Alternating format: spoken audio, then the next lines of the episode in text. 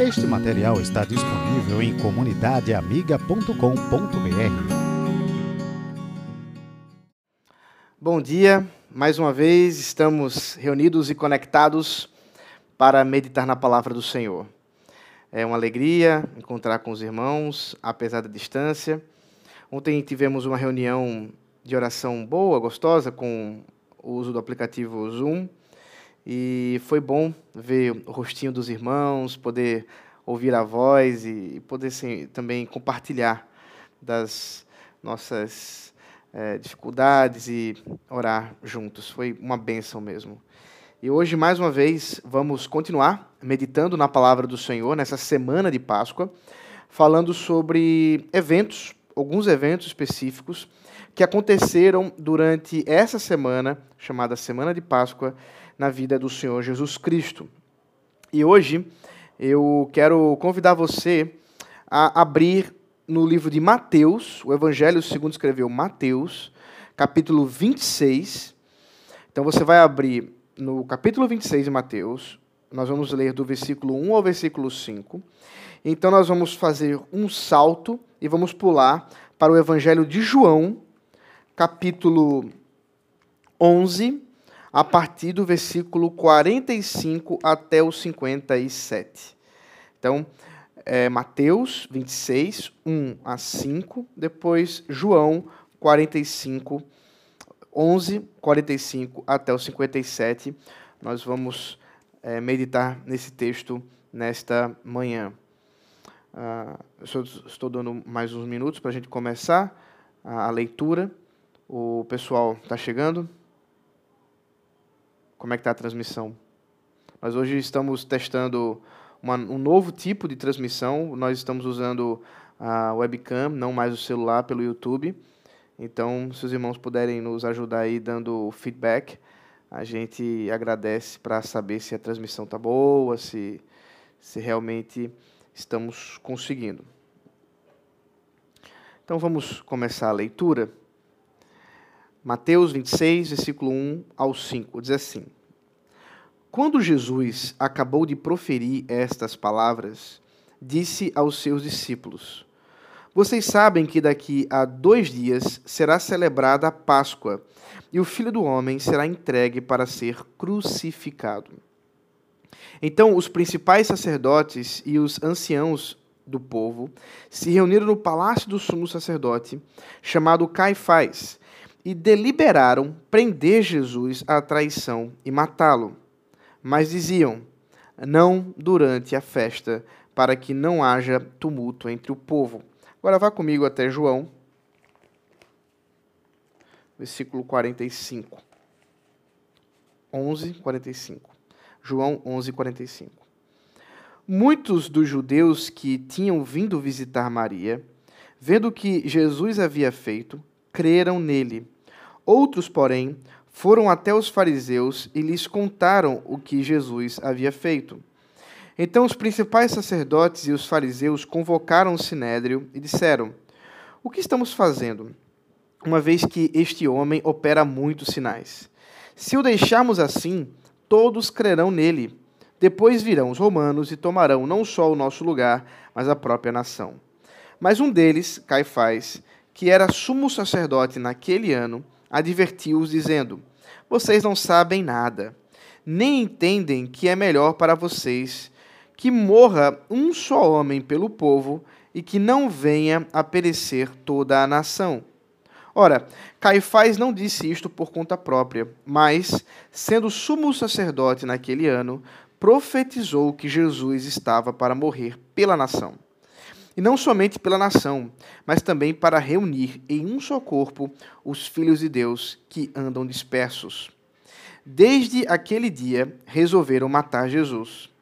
Assim sendo, Jesus já não andava publicamente entre os judeus, mas retirou-se para a região vizinha ao deserto, para uma cidade chamada Efraim, onde permaneceu com os discípulos. Estava próximo à Páscoa dos judeus, e muitos daquela região foram a Jerusalém antes da Páscoa para se purificar. Lá procuravam Jesus e, estando eles no templo, diziam uns aos outros: O que vocês acham? Ele não virá à festa? Ora, os principais sacerdotes e os fariseus haviam ordenado que, se alguém soubesse onde ele estava, o denunciasse, para que pudesse prendê-lo. Vamos orar mais uma vez.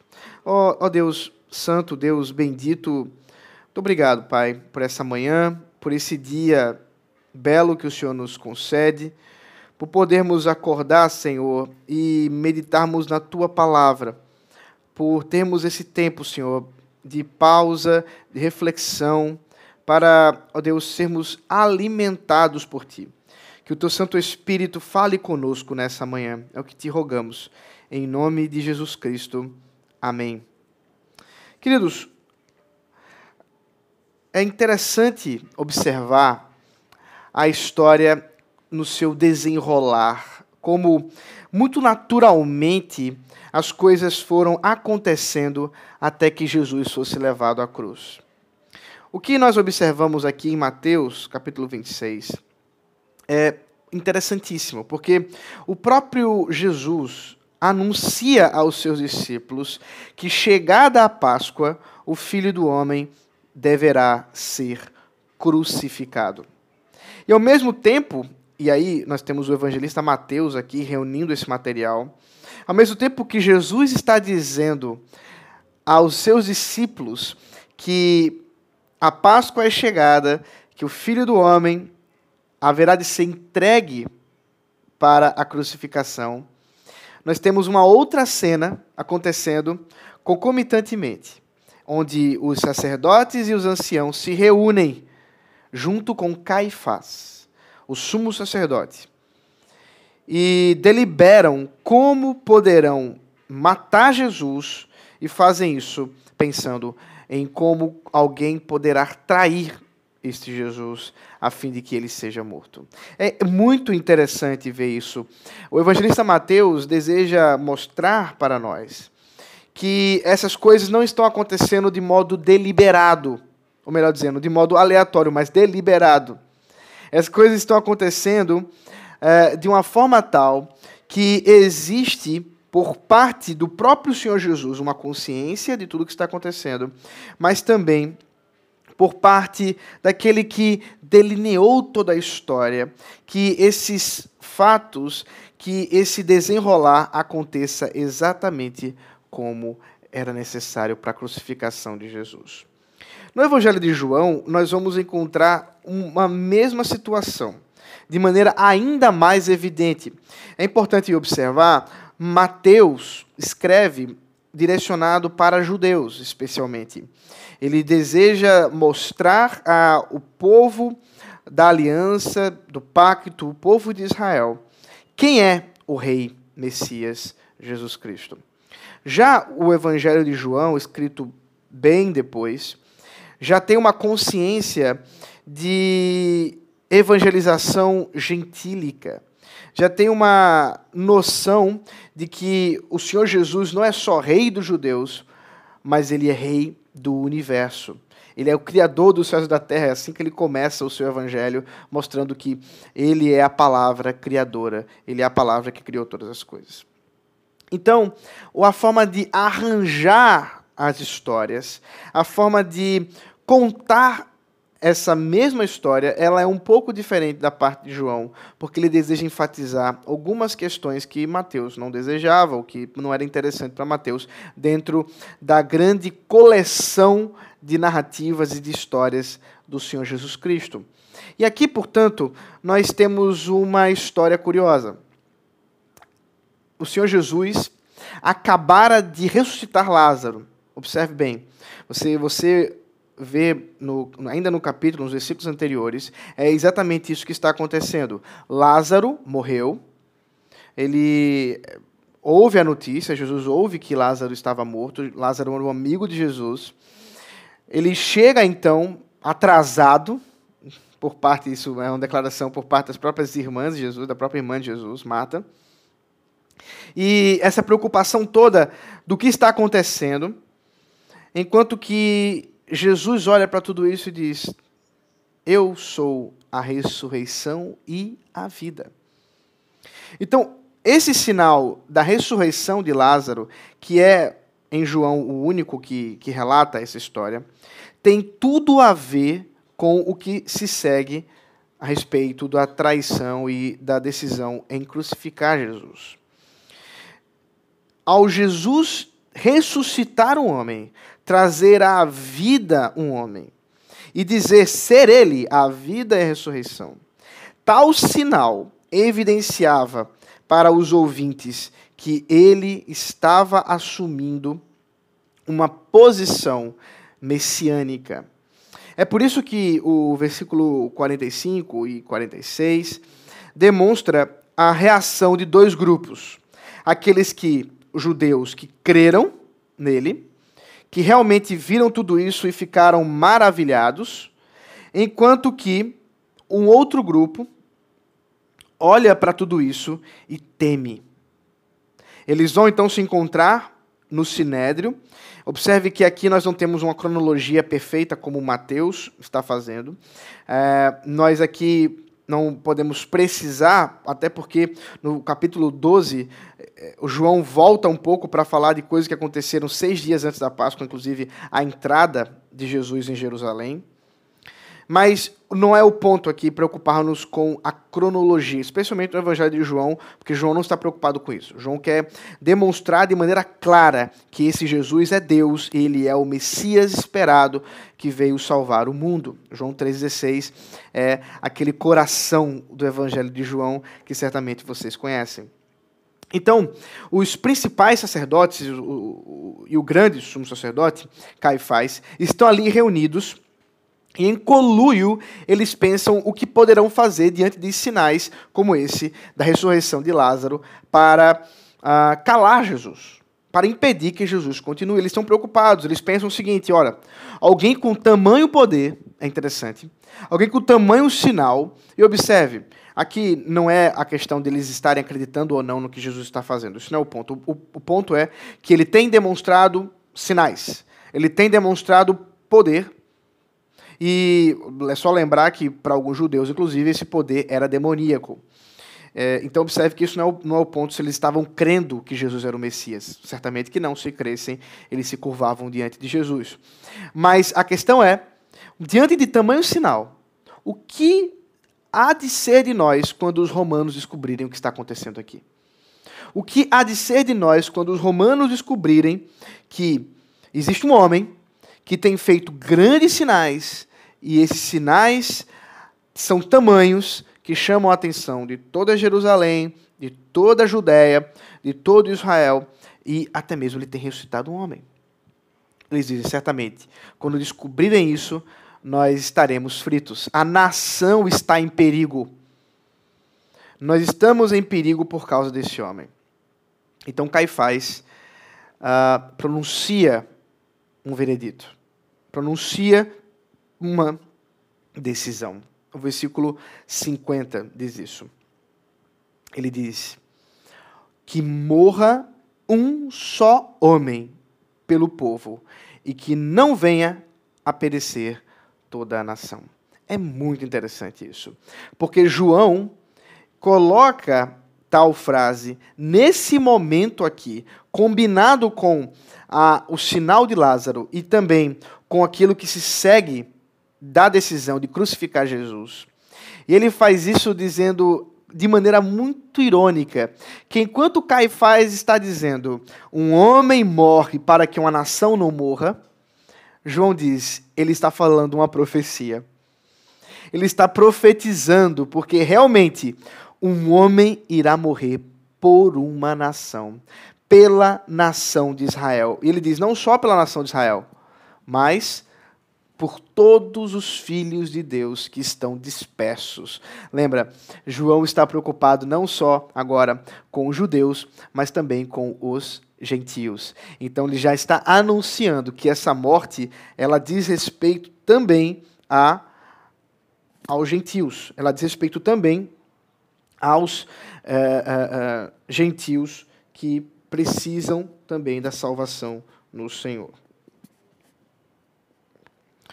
Uh, então, o que, que nós vemos aqui de maneira tão maravilhosa com respeito a essa decisão de matar Jesus? Mais uma vez, talvez a pergunta que possa surgir diante de tantos principais aqui, de tantos homens importantes aqui falando a respeito de Jesus e decidindo matá-lo é: quem está no comando? Quem está levando Jesus à morte? É quarta-feira. Em breve ele será entregue. Em breve seu corpo será partido e seu sangue será derramado. A Páscoa está chegando. Nada disso aqui é aleatório. O que nós estamos vendo nesse desenrolar da história, quem está no comando não é Caifás. Quem está no comando não é o Sinédrio. Quem está no comando é o autor da história, Deus, que está providenciando um cordeiro para a Páscoa. Certamente, aqueles que estavam se preparando para a Páscoa, inclusive é o que diz o texto é, na sequência, já estavam se purificando, já estavam preparando o cordeiro que precisava ser imolado para ser comido pelas famílias no, na Páscoa. Eles já tinham organizado tudo. Jesus também. Deus já tinha organizado o seu cordeiro, já tinha ajustado o seu cordeiro para a Páscoa. Ah, eu e minha família temos, ah, temos desenvolvido a tradição, já temos feito isso umas três ou quatro vezes, de na sexta-feira à noite nós comemos com as crianças um jantar de Páscoa, ao estilo mais judaico mesmo. Em São Paulo era até mais fácil, aqui eu nem sei, não procurei como ainda tem um pouco. É, nós compramos matzá, o pão asmo, Uh, compramos sempre um cordeiro para fazer também. E algumas ervas amargas, geralmente é alface. Depois a gente coloca até um arrozinho para complementar no jantar. E geralmente, nesse momento de jantar, eu explico para as crianças: vocês estão comendo carne de um cordeiro. Lembra, isso aqui acontecia lá no, no, no Israel antigo. Uh, Iniciou-se em Êxodo, quando o povo estava no Egito e, e conto toda a história para eles, falando sobre aquele cordeiro, falando por que comer um pão asmo, por que comer um cordeiro, por que as ervas amargas. E depois mostro para eles que tudo isso caducou, que tudo isso não tem mais sentido, porque um novo cordeiro surgiu um cordeiro agora perfeito, muito mais perfeito do que esses cordeiros que eram comidos pelos judeus. Queridos irmãos, é quarta-feira. Deus já tinha o seu cordeiro preparado. É quarta-feira. Deus já tinha o seu plano todo ajustado. Enquanto os homens bolavam o plano de traição contra Jesus, enquanto pensavam em como poderiam matá-lo, e pensando inclusive em não fazer isso durante a festa, por causa do tumulto, perceba que a preocupação deles não é com Deus. Homens ímpios, homens incrédulos fazendo isso. Mas eles não sabiam, mas nós sabemos que todos os fatos estavam sendo arregimentados, estavam sendo organizados pela mão do Senhor. Amados do Senhor Jesus Cristo, o que nós encontramos aqui é que, mesmo a morte de Jesus, mesmo esse quadro tão horrendo, e nós vamos depois falar mais especificamente sobre como se deu essa morte e o sofrimento dele tudo isso já estava sendo preparado. Hoje é quarta-feira. Nós estamos nos preparando também para lembrarmos desse sacrifício do nosso Cordeiro Pascal que Deus, o Pai, enviou. Mas precisamos lembrar e confiar de que o Senhor da história, que providenciou tamanha redenção através de um tamanho preço, cuida de mim e de você. O evangelista João, que deseja apontar para essa redenção para além do povo de Israel, diz que ele está reunindo em um só corpo os filhos de Deus que andam dispersos. Curiosamente, hoje nós estamos impedidos de estar reunidos corporalmente. Nós estamos impedidos de estar reunidos fisicamente. Mas o sangue de Cristo nos une espiritualmente. E nos une de tal forma que somos um único povo, com um único Senhor, um único Redentor. A nossa Páscoa é Jesus. O nosso Cordeiro Pascal é o Senhor, que se preparava para ser entregue. Nessa quarta-feira, nós somos lembrados de que aquele mesmo Jesus, que se preparou para ser entregue por nós, que já sabia tudo o que iria padecer, é o mesmo Senhor Jesus que hoje está entre nós, que cuida de nós, que cada detalhe de nossa vida está nas Suas mãos. Meu irmão e minha irmã, o nosso Redentor vive, o nosso Cordeiro Pascal continua a guiar a história continua a liderar esse mundo de acordo com a sua vontade. O Evangelho chegou até você, o Evangelho chegou até mim. Foi plano dele. Está nos planos dele maravilhosos. Nessa manhã nós somos encorajados a seguir a história. Nós somos encorajados a lembrar que não há liderança nesse mundo que maquinando, que deliberando, que governando faça isso fora dos planos daquele que faz tudo cooperar para o bem daqueles que o amam. E o bem daqueles que o amam é a impressão da imagem do seu filho em nós o Senhor está moldando o caráter nesse momento. Está moldando o meu e o seu caráter. Tenho certeza que muitos de vocês, mais uma vez, acordaram hoje esperando boas notícias. Eu tenho uma boa notícia para te dar. Jesus está fazendo você ficar mais parecido com Ele. Jesus está fazendo hoje você se parecer mais com Ele. Não perca essa oportunidade. Não desperdice isso. O nosso Senhor Jesus reina e reina para sempre. Vamos orar. Ó oh, Pai, Pai bendito e Pai maravilhoso, obrigado, Senhor, pela oportunidade de meditar na Tua palavra, por sermos alvo do Teu amor e esse amor preencheu o nosso ser de tamanha forma que nós podemos, ó Senhor, estar satisfeitos em meio a essa situação de sofrimento, a essa situação, Senhor, é, tão terrível que encontramos em nossa história agora. Sabemos que o teu filho reina e, como rei que governa nossa vida, ele está trabalhando em nós, imprimindo em nós o seu caráter, fazendo-nos mais parecidos com Ele, para que sejamos um corpo só. Ó oh, Deus, dá que possamos ser consolados por essa palavra, confortados, e estarmos, ó Deus, firmes na rocha que és tu.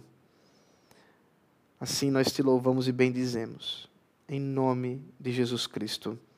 Amém. Deus abençoe, meus irmãos. Uma alegria estar com vocês mais uma vez. Espero que o Senhor tenha falado com vocês e espero também amanhã uh, poder encontrar com vocês nessa meditação. Lembrando, hoje à noite nós temos CRE Centro Reformado de Ensino nós vamos continuar expondo a confissão de fé de Westminster e eu espero você hoje à noite para nós mais uma vez falarmos sobre os decretos de Deus, sua soberania. Deus abençoe, um excelente dia na presença do nosso Senhor Jesus Cristo. Amém.